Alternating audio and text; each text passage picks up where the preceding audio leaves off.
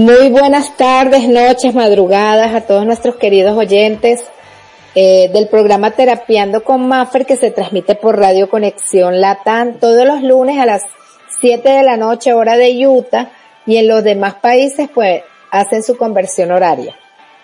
Como todos los lunes, hoy tenemos un super programa con una mujer bien empoderada, una persona que me llamó mucho la atención cuando conocí de su, de su trayectoria.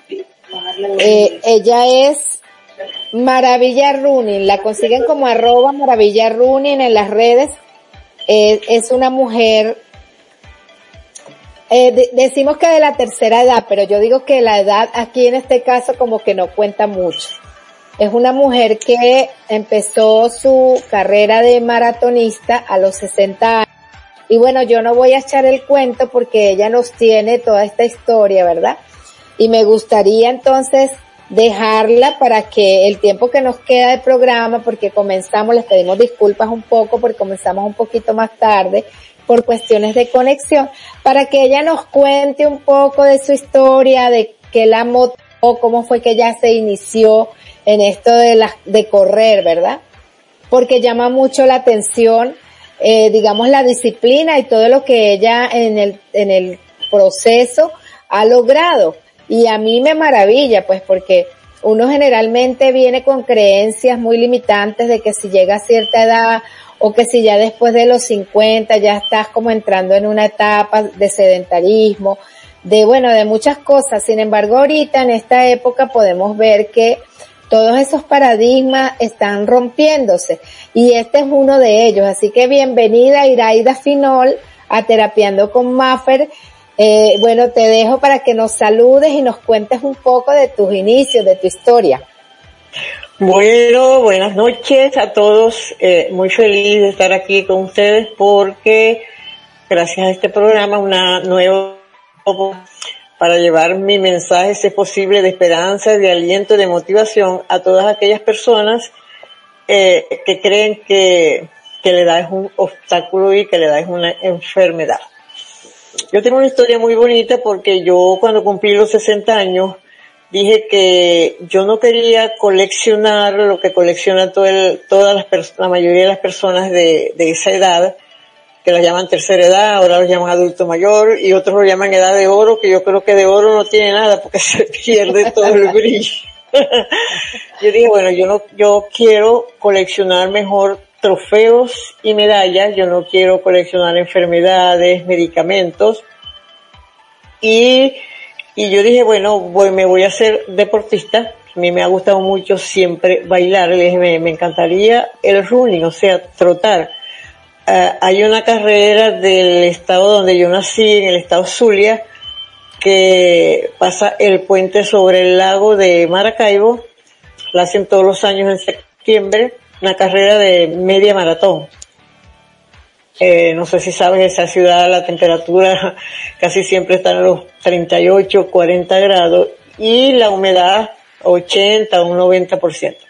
Un poco difícil el clima, pero yo había nacido allá, yo dije, bueno, tengo la oportunidad. Fui donde un deportólogo para decirle, o sea, mis intenciones, y él me preguntó qué, qué iba a buscar yo allí. Bueno, el deportólogo diría, bueno, esta señor que viene a buscar aquí, aquí vendrán los jóvenes porque él es deportólogo. Y digo, bueno, porque yo quiero, sí, yo quiero iniciarme en el trote, quiero trotar, y, perdón, y además de eso, yo quiero ganar, o sea, quería saber lo que significaba, lo que se sentía subir a un podio a esa edad, aparte de que nunca había sido deportista, yo nunca había practicado ningún tipo de deporte, y entonces él me dijo, bueno, este es un poco difícil, yo te puedo poner a, a, a, a trotar o a correr todo lo que tú quieras, pero a ganar es difícil porque las que ganan a tu edad comienzan jóvenes. Y yo le dije, bueno, lo mío es una decisión. Además, la primera carrera que yo quiero correr es una media maratón, que ya estaba muy cerca de, de, del tiempo, ya le estábamos en septiembre, ya muy cerca. Entonces me dijo que, que no me lo aconsejaba, porque primero porque yo no había sido deportista nunca y ya mis articulaciones y, y los ligamentos, o sea, ya de por sí, por la edad, tenía desgaste. Pero en realidad el pronóstico era malo. Entonces yo le dije, bueno, de todas maneras, yo insisto, búscame un, entrenador, ayúdame a conseguir un entrenador. Y resulta que nadie me quiso entrenar porque les daba temor de que a mí a esa edad me ocurriese algo y no querían ser responsables. Yo dije, bueno, ya el tiempo de la carrera se acercaba, yo no había, yo no había entrenado ni siquiera tres kilómetros y decidí, me compré un libro y dije, bueno, voy a buscar algo, o sea, me voy eh, con la lectura, me compré un libro y me autoentrené por ese libro, me decidí, lo voy a hacer y, y faltándome dos horas para la carrera, yo llamé al deportólogo y le dije que yo estaba decidida, que iba a correr y me dijo, mira, Ira, Ira, yo te aconsejo que no lo hagas. Es peligroso, te, te puede dar un infarto, la temperatura, tú no sabes en qué condiciones físicas estás, bueno. Pero yo, o sea, yo lo que les aconsejo, cuando uno cree en uno, todo es posible. Ok, yo creía, y bueno, no hay marcha atrás. Tenía una amiga que era corredora y le pedí, eh, eh, enséñame, me dijo, no, yo mire, yo no voy a ser responsable de que a usted le ocurra algo. Yo lo que le puedo ayudar es a escoger los zapatos. Imagínate, yo estaba 100% novata. Yo voy a escoger, eh, yo voy a ayudar a escoger la ropa con que va a correr, los zapatos y, y le voy a dar ciertas instrucciones, como por ejemplo, si le dan agua, si está helada, caliéntela con la, con la temperatura de las manos y espere que se, ahora yo sé que eso es mentira, o sea que sí se puede tomar el agua helada, me he aprendido muchas cosas. Y le voy a regalar esta barra que si se siente mal, usted la consume. Y se la encomiendo a Dios. Ah, bueno, muchas gracias. Pero sí, dos personas eh, fueron las que creyeron mucho en mí, estaban seguras que lo iba a lograr, que fueron mis dos hijas. Y bueno, sí, bueno, te vamos a esperar en la cabecera del puente, o sea, donde terminaba el puente, porque ahí te vamos a tomar foto de que sabemos que sí lo vas a lograr. Bueno, eh, la hice en tres horas 15 minutos para no haber, yo no había entrenado ni siquiera tres kilómetros porque no tuve tiempo. O sea, para correr una media maratón, lo, lo, los que me están viendo y son atletas saben que se necesita un tiempo para para ese tipo de entrenamiento.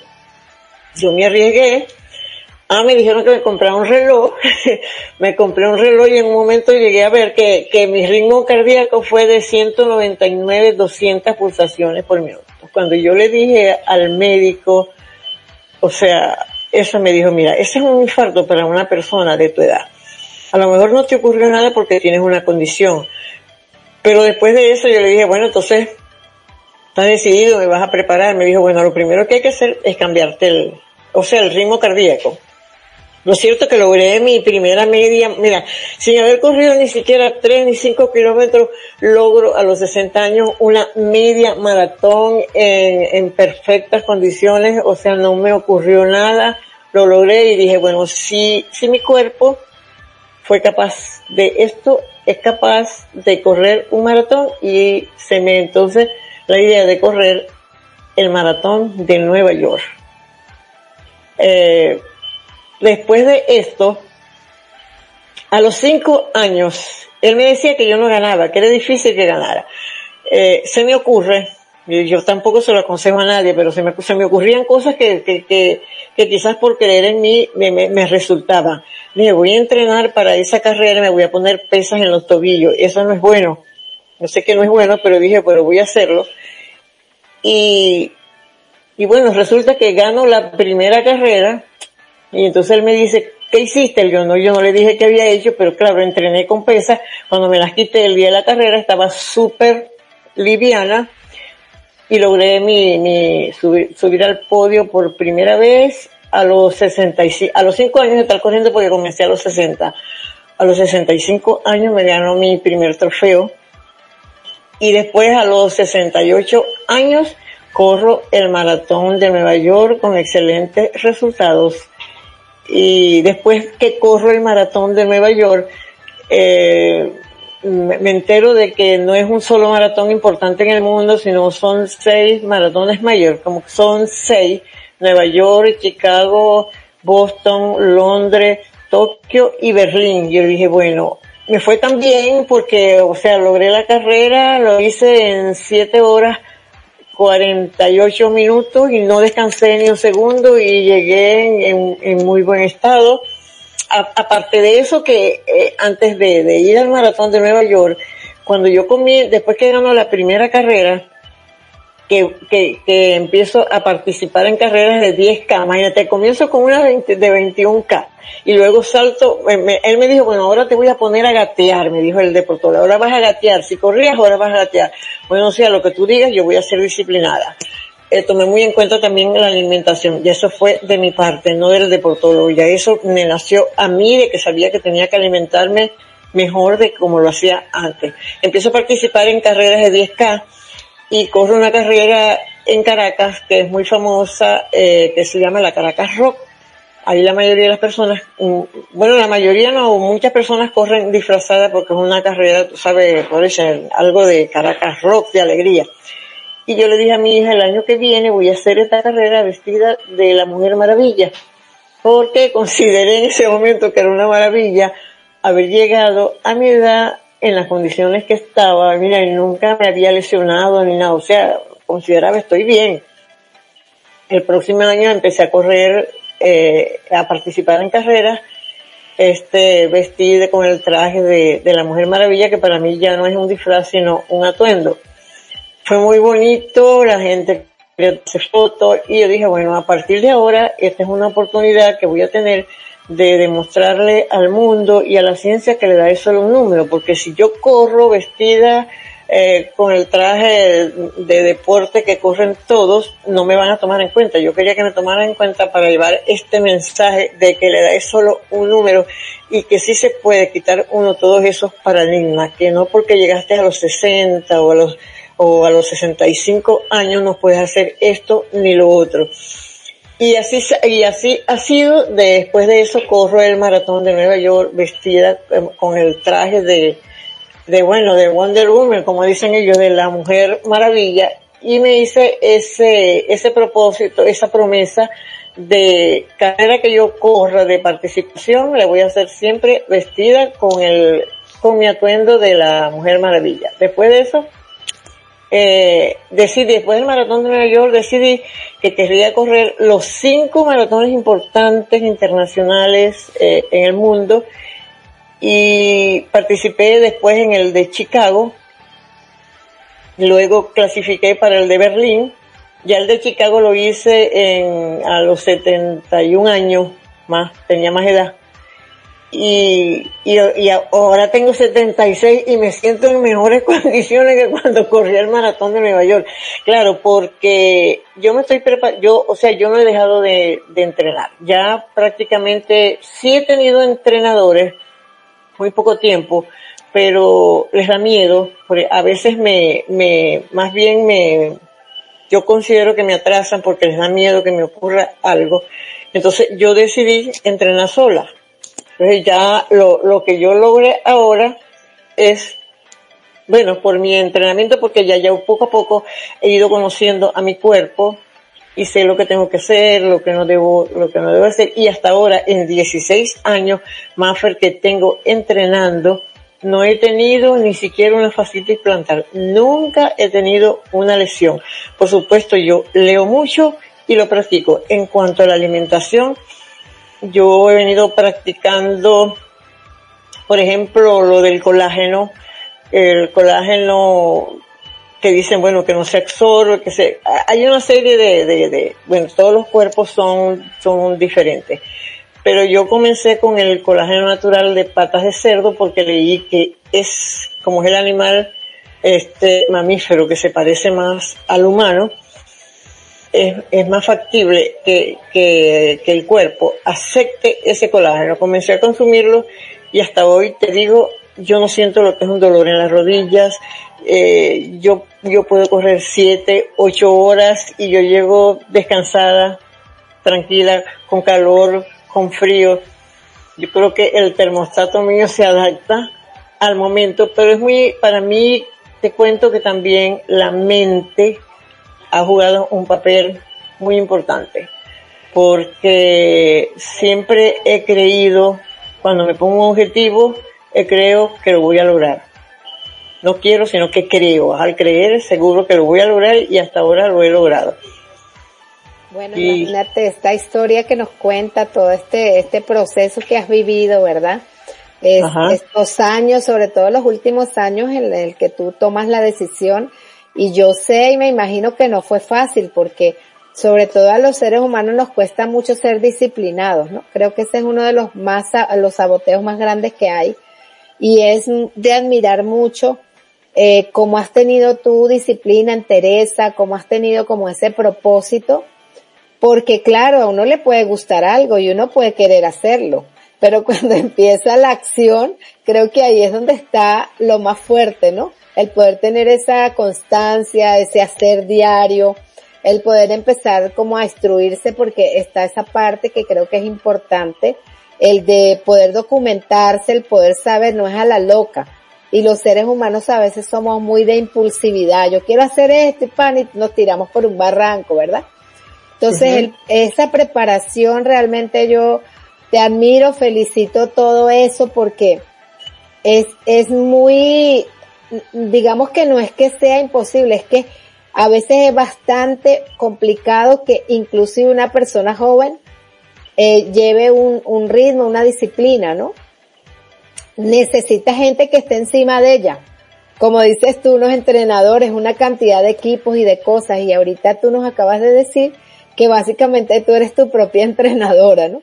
Entonces es increíble, de verdad que es increíble. Igual que los, eh, nos compartes lo de tu alimentación y cómo has ido descubriendo, conociendo tu cuerpo. Yo siempre en el programa hablo mucho de lo importante que es autoconocerse, ¿no? En todo sentido. Y tú eres un ejemplo de eso. Aparte de eso, sé que tú tienes un, eres profesional, ¿no? Estaba escuchando que eh, eres odontólogo, te graduaste como odontólogo y bueno, tienes una familia, tuviste tus hijas, pero igualito eso no te impidió en ningún momento encaminarte hacia esa meta, hacia ese propósito. Así que, este, bueno, no sé, sigue contándonos porque son muchas las cosas. Realmente si yo me pongo a hacer preguntas así sueltas, pienso que voy a cortar como esa maravillosa historia que tú nos estás contando y, y creo que fluye, ¿no? Tú vas echando el cuento, y vas empatando una cosa y la otra y creo que así es mucho mejor. Sí, mira, este, bueno, una vez que yo, mi hija eh, mayor, yo tuve mi mayor hija a los 34 años y la menor la tuve a los 43 años. Y la gente me decía, mira, no, tú no vas a ver crecer tus hijas, no las vas a disfrutar, vas, vas a parecer la abuela de que yo no sé qué tal. Mira, las he visto crecer, las he visto graduar, la, mayor es químico, la, la, menor es ginecosteta, hasta, hasta con especialidad y todo. Y, yo dije, bueno, tengo que cuidarme porque yo no quiero ser, eh, ¿cómo se llama? Mm, eh, o sea, que tenga encima de mí, yo quiero ser una persona totalmente sana. Y te digo que sí se puede porque yo hasta ahora, a esta edad, yo ni siquiera osteopenia tengo, fíjate, hay personas que dicen que es imposible que yo no tenga, porque eso, eso es algo que te, que te meten en la cabeza, que a, a esa edad determinada tienes que tener eso. Pero yo esos paradigmas me los quité. Yo no consumo ni pastillas ni para la tensión, ni colesterol, ni, ni absolutamente nada, nada, nada. Es más, ni suplementos, porque el deportólogo ya a última hora me dijo, ¿Qué suplemento vas a tomar? Bueno, tome suplemento porque lo vas a perder o estás en muy buenas condiciones. Claro, hago énfasis en la alimentación. Que, eh, por ejemplo, lo, lo del colágeno, yo digo, bueno, la gente dice, ajá, ok, ella no está así es por el colágeno, sino porque, porque hace ejercicio. Claro, no es que yo me voy a tomar el colágeno y me voy a quedar en la casa a esperar el milagro, porque eso no existe yo tengo que ejercitarme y, viceversa, si me ejercito y no me cuido en la alimentación, ahí viene. Eh, ha habido alimentos muy importantes porque cuando, cuando yo iba por el, comenzando en el running, cuando yo iba por el kilómetro 8 generalmente, mis piernas las sentía como pesadas. Yo, yo insistía porque yo tenía que llegar, pero las sentía pesadas. Y le pregunto eso a un entrenador, que qué significaba eso de que mis piernas, me dijo, bueno, pero ¿qué más le pides tú? Esa es la edad, tienes 62, 63 años, no, no le, no pidas tanto, esa es la edad, y no puede ser. Que del corazón está excelente y que de las piernas. Bueno, claro, profesional de salud, estudié bioquímica, me metí a, dar, como dice, un posgrado en bioquímica, a leer, y me entero de que el jugo de remolacha es un vaso dilatador excelente.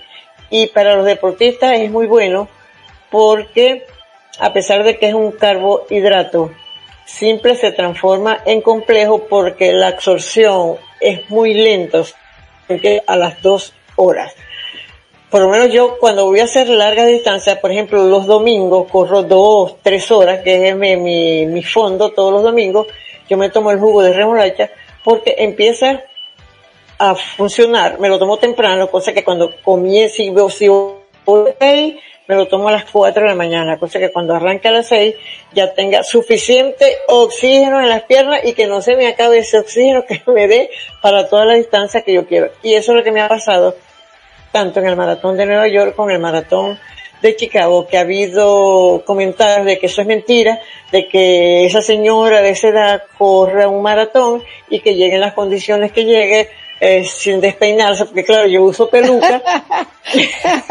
yo, yo uso una peluca y uso pestañas postizas, entonces la gente dice, pero bueno, ¿cómo, cómo corre si, con peluca? Si uno más, eso más bien molesta, una peluca larga, la pestaña postiza. Llega sin despeinarme, claro, no pierdo el glamour, que me voy a despeinar, es una peluca.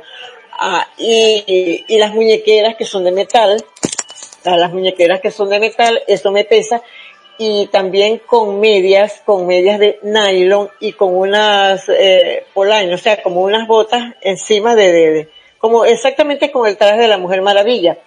Eh, tengo anécdotas bonitas cuando llego al, a los corrales en el maratón de Chicago, no, de, de Nueva York, no me dejan entrar porque cuando me hacen así comienza a sonar la, alarma de la seguridad.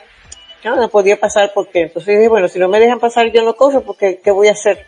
No me voy a devolver. Al final hubo uno que aceptó y me dejaron pasar. Y, y otra cosa que viví allí también, eso fue en noviembre, había frío, y yo estaba en traje de baño. La mayoría de las personas con guantes, con bufanda, gorro, y mi hija llegó un momento que me dijo, yo, tú eres, yo creo que tú eres anormal porque todo el mundo como está frío y tú en traje baño y ni siquiera tienes la piel de gallina. Esa es otra parte. otra parte, otra parte mental. O sea, yo me mentalizo por lo menos en Maracaibo, donde corrí la media maratón, ahí la temperatura 40 grados, y el, el 80% de humedad. En ese momento yo, bueno, me, me, concentré, no tengo calor. Es más, yo, yo, yo termino la carrera y, y, las axilas ni siquiera, o sea, no sudé ni siquiera las axilas. Por eso que a veces la gente dice, es mentira que esa señora corre u otra. De seguro que esa señora tiene un spa y la retocan en cada kilómetro, imagínate tú. sí, he tenido anécdotas muy bonitas y el maratón de, de Chicago fue fuerte porque fue lluvia a los 42 kilómetros. En el de, en el de Nueva York, me tenía, bueno, por, por las redes me decían, te va a dar una neumonía, no entrenes así, tú no estás acostumbrada a correr así, el frío. Bueno, ok. Y, y en Chicago, imagínate, la lluvia, la brisa, y a mí no me ocurrió absolutamente nada. Yo llevé contenta y feliz con mi bandera de Venezuela, porque esa es otra cosa, llevo la bandera de Venezuela siempre levantada. Porque, bueno, para mí es un orgullo yo eh, representar a mi país y, y a la mujer y, a, y, digo yo y, adulto mayor. Porque yo tengo una amiga que me dice, yo creo que tú vas a pasar a los récords porque si hay mujeres que corren de mi edad, y más que todo en eso, eh, allá en Estados Unidos, aquí muy poco, pero, pero que corran vestidas de mujer maravilla, en traje de baño y con peluca, eso es, y, y, y, y otra cosa muy linda, porque después de eso, cuando vino la pandemia, porque yo después que corro el maratón de Nueva York, viene, me voy a inscribir en el maratón de Chicago. Y, y eso no, ahí no corre el que, o, sea, primero te, te, te seleccionan, bueno, clasificaste para correr y, y ahora cruza los dedos porque viene una, o sea, una lotería. Quedo en la lotería de Chicago y entonces, bueno, o, o quedé en la lotería de Chicago, en el sorteo quedó, y le, yo le dije a mi hija ese día, mira, vamos a ver si quedé. Me dice, mira, si tú quedaste, ellos te envían un mensaje, así que quédate tranquila y tal. Bueno, yo después que terminé, estábamos en el almuerzo, cuando terminé de almorzar me fui a la habitación y cuando veo la, la, el mensaje que dice, yo, yo no hablo inglés, o sea, no sé inglés, pero el mensaje dice, congratulations, no leí más nada, yo si me están felicitando, es porque quedé. Entonces, bueno, salí corriendo y le dije a mi hija, fíjate, mira, clasifiqué para el maratón de Chicago. Bueno, no puede ser. Ajá, porque ella me decía, ¿tú crees que vas a quedar en todo? Bueno, fíjate. Y en Berlín me ocurrió lo mismo. En Berlín tengo una anécdota muy bonita porque allí conocí un entrenador profesional.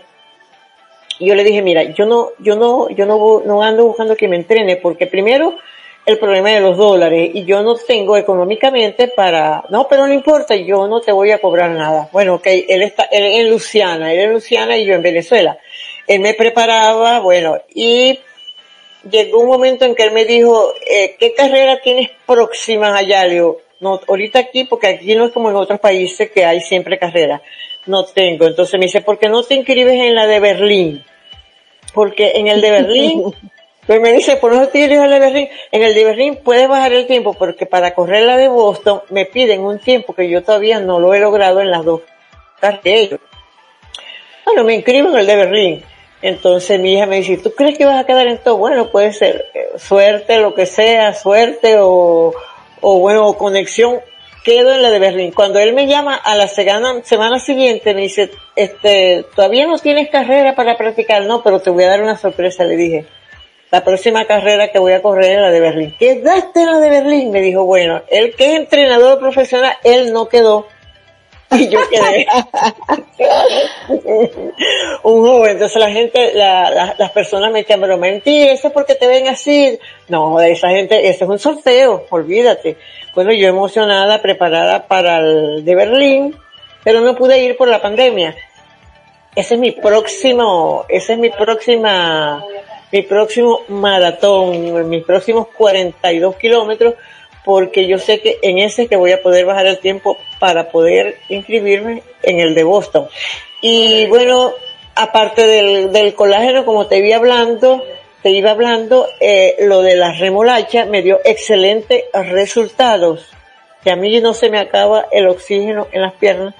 Yo puedo correr todo el tiempo que yo quiera yo puedo estar en clilla todo el tiempo y, eso me ha ayudado mucho. Conservo el oxígeno, no se, no se me termina y al no terminarse, por supuesto, alguna carrera, la disfruto y ya solamente con llegar a la meta yo considero que ya uno gana y más a mi edad. Y bueno, yo sigo entrenando eh, y aparte de eso, eh, bueno, que hablan muy mal de los lácteos, que no tomen lácteos, que los lácteos, pero yo dije, bueno, no dicen que los huesos y que el calcio, lo que sea. Yo, a mí no me gustaba el yogur.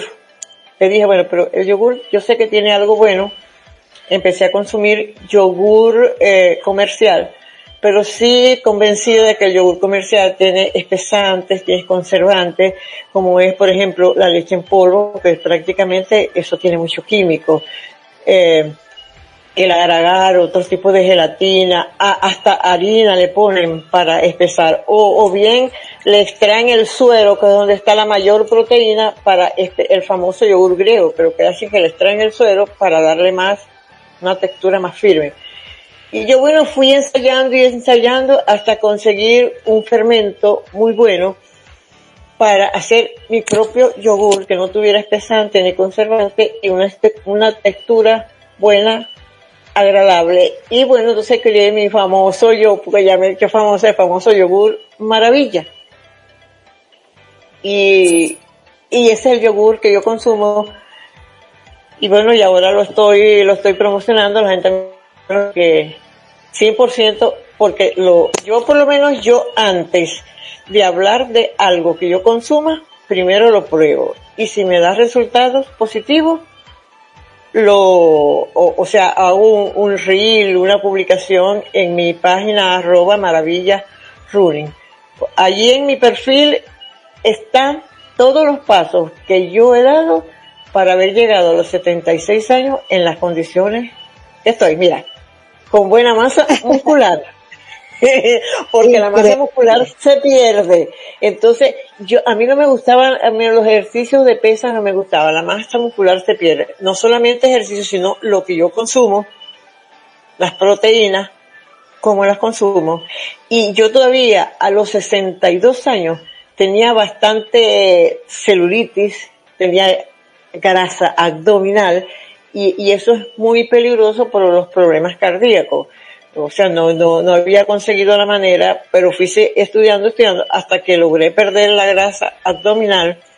Yo practico el ayuno intermitente, consumo mi yogur maravilla, el colágeno natural y, y el jugo de, de remolacha. Otra cosa muy importante, lo que yo consumo antes de salir a entrenar todos los días es el aceite eh, una, una taza de té verde, pero específicamente verde, con, con aceite de oliva extra virgen, porque ambos son antioxidantes.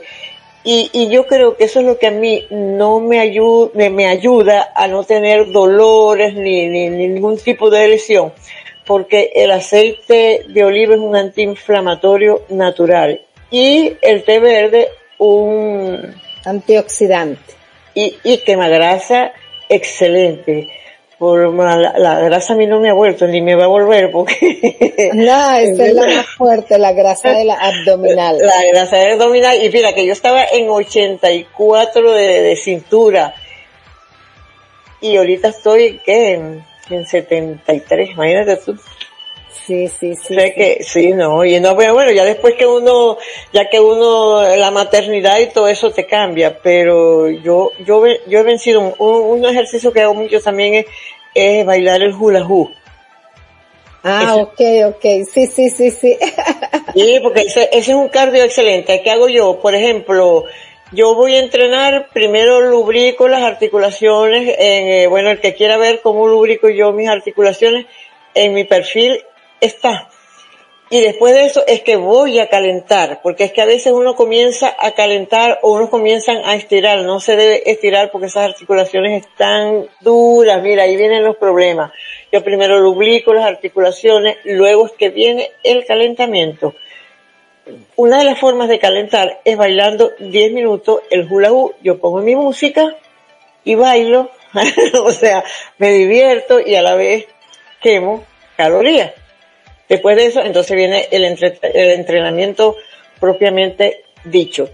Por ahí estás hablando de un libro, entonces este libro es, este libro viene en camino, este, cuéntanos un Ah, bueno, sí, porque cuando yo corrí el maratón de Nueva York, me tomaron 77 fotos, tú sabes, claro, la Mujer Maravilla y esto pero eso cuesta, o sea, económicamente yo no tenía para comprarlo. Y hubo un amigo que cuando yo lo corrí a los 68 años, al, cuando cumplí los 70 años, él me regaló el, ¿cómo se llama?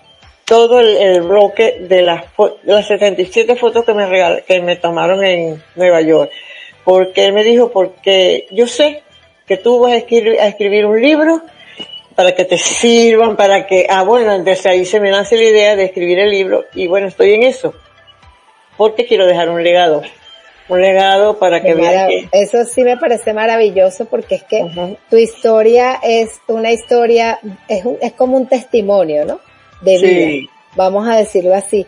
Y es una historia de motivación. Yo te estoy escuchando y ya yo estoy así, bueno, yo he sido muy sedentaria, entre comillas, pues yo he tenido que moverme por el trabajo y todo, pero no es que yo haya sido muy activa en eh, haciendo ejercicio y eso.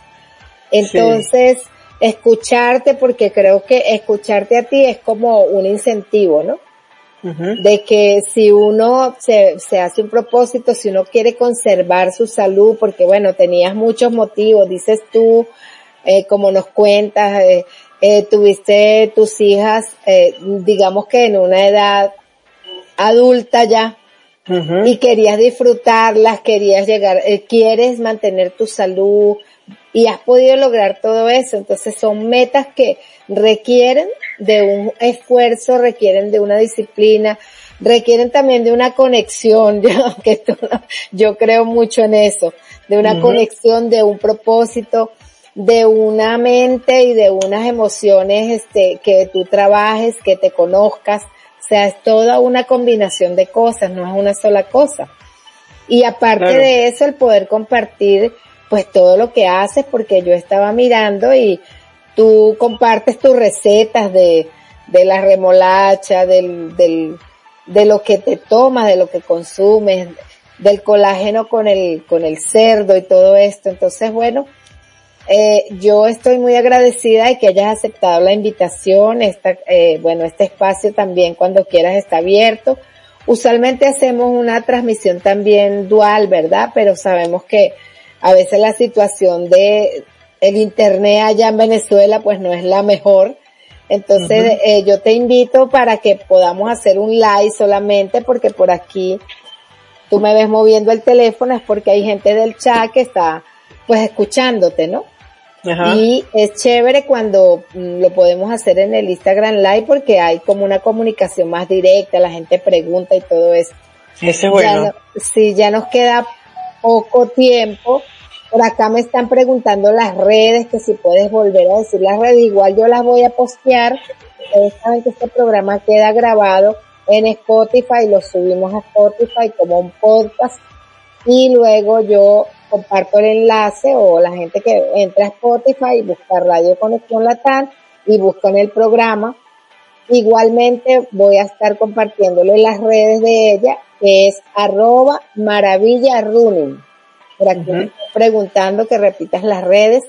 Así que bueno, estamos ya sobre el tiempo. Ah, muy agradecida, inmensamente agradecida por tu testimonio, por tu compartir, por aquí me dicen que muchas felicitaciones, que genial, este, que es una esperanza, como dices tú, que eres una inspiración para muchas mujeres, sobre todo como de, de los 50 para arriba, uno a veces va perdiendo como, no solo el interés, sino como el propósito de, de muchas cosas, ¿no? De pronto se dedica a otras.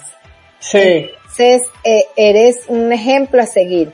Así que Iraida, muchísimas gracias por, por compartir con nosotros este programa y eh, nos vemos en otra oportunidad. Y a ustedes amigos oyentes, gracias por compartir también, aunque suene un poco redundante, por escribirnos, por estar pendientes con el programa. Así que nos vemos en el próximo camino, el próximo lunes. Dejo a Iraida para que vuelva a repetir sus redes y nos despida. Bueno, muchas gracias a todos por escucharme y espero que mi presencia y mis palabras y, y bueno, y toda mi experiencia les haya servido para algo, para motivarlos, para activarse, porque el cuerpo nació para estar activo. En mi perfil, arroba maravilla, Ruli, están todos los pasos que yo he hecho para llegar a los 76 años con energía, con fuerza, con masa muscular, con entusiasmo y siempre con proyectos en mente para no envejecer. Qué bueno, Iraida. Muchísimas gracias. Nos estamos hablando entonces. Bye. Okay, bye. bye.